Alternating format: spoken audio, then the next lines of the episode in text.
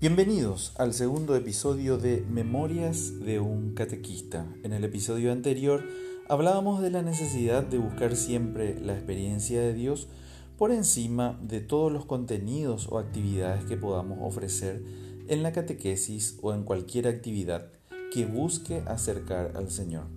Hoy quiero centrarme en la necesidad que yo como catequista o agente pastoral pase por esas experiencias antes pues ellas me, moverán luego a repetirlas y a contagiar eso mismo en mi grupo.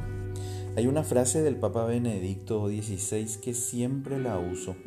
El cristianismo no es un montón de filosofías, ideas morales, sino que es ante todo el encuentro con una persona, Jesucristo, el cual cambia la vida.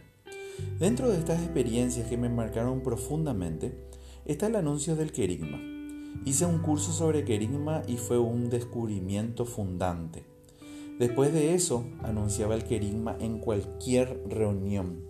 Comprendí que no podía educar en la fe sin que antes hayan aceptado o haya aceptado que Dios te ama y que necesitas recibir a Jesús en tu corazón como Rey de tu vida. El querigma es poderosísimo. Muchas veces partimos de la base que nuestros destinatorios ya lo han recibido, pero eso no es así. Otra experiencia fuerte fue cuando realicé los talleres de oración y vida de Ignacio Larrañaga.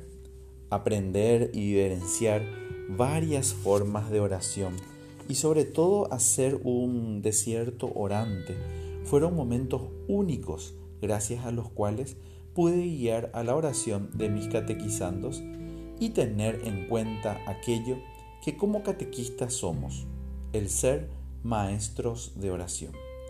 Agrego a lo anterior mi caminar por la oración contemplativa con la comunidad de los padres carmelitas, que me acercó a una gran doctora de la Iglesia en materia de oración como lo es Santa Teresa de Jesús.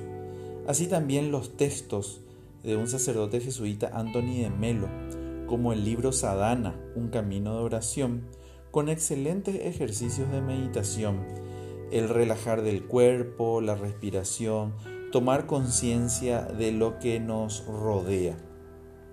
Cierro todo esto con una infinidad de propuestas y ejercicios de la espiritualidad ignaciana que ayudan a la revisión de vida y a una espiritualidad encarnada sobre o desde nuestra humanidad.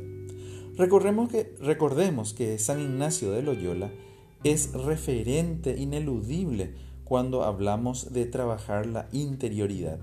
Y lo mejor que nos dejó al decir de él mismo son los ejercicios espirituales. En síntesis, si eres catequista, busca crecer con tu comunidad de catequistas en todo esto y en todo aquello que les permita crecer como personas integradas o íntegras. Al fin de cuentas, creces tú y permites que los demás también lo hagan. Espero que mis experiencias te animen a tu encuentro personal con Dios y salir contagiando a todos. Si te gustó este podcast o la temática de este canal, por favor, compártelo con todos aquellos que crees podría servirles, ¿sí?